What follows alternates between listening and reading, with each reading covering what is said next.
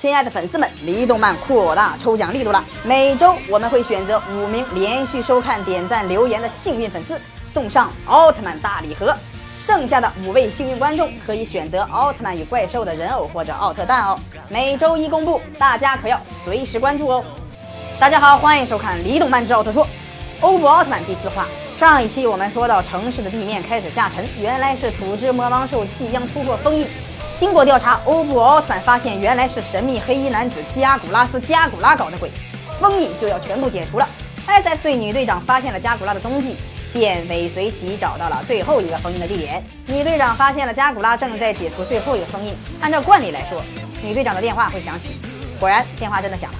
加古拉发现了他，这时欧布人间体及时赶到。由于女队长被当成人质，所以最后还是没能阻止加古拉的阴谋。最后一个大楼也倒塌了，欧布人间体再再再再次救出了 SST 女队长，真是最大的累赘呀，比我的头还要大。土之魔王兽复活了。万物生于尘土，回归尘土。生命是刹那间的灯火，世界是刹那间的美。欧布奥特曼重光形态再次登场，我叫欧布，欧布奥特曼，我将照亮黑暗，击退邪恶。欧布奥特曼与土之魔王兽展开了激烈的战斗，貌似魔王兽的盔甲太硬了，欧布奥特曼打的手都疼。欧布奥特曼只能用光线技能来攻击怪兽，没想到的是竟然毫无作用，怪兽还能发射超强光线，可以穿透一切，并且还将房屋击倒，差点砸到女队长。还好欧布奥特曼又前去营救。我说这个女队长也是太讨厌了吧！平均五分钟就要救一次，这明显是怪兽的托啊！奥特曼继续战斗，可是对手太强，还是被对手打到红灯。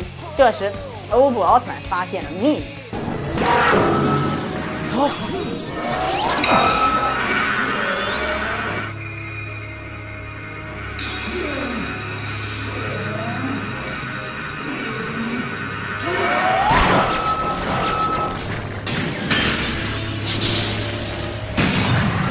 厉害了，我的欧布！这么强的怪兽都被你发现了弱点，果然聪明。欧布奥特曼利用斯派利奥光线射进了刚刚在怪兽身体打出的洞，击败了土之魔王兽。加古拉收集了土之魔王兽的卡片，欧布也收集了封印土之魔王兽泰罗奥特曼的卡片。好喝吗？谢谢你。哎，是之前那位浪客。啊！哇！等一下。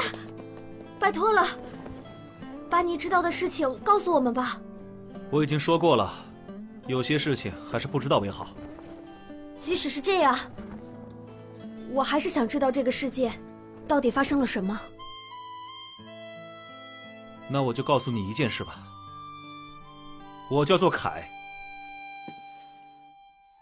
红凯，帅炸了！我的凯，这便是最帅的人间体之一，红凯。那么接下来他们会遇到什么困难呢？请收看下一期《奥特曼中最臭的怪兽》，差点把奥特曼熏死。大家知道今天出场的怪兽是什么来历吗？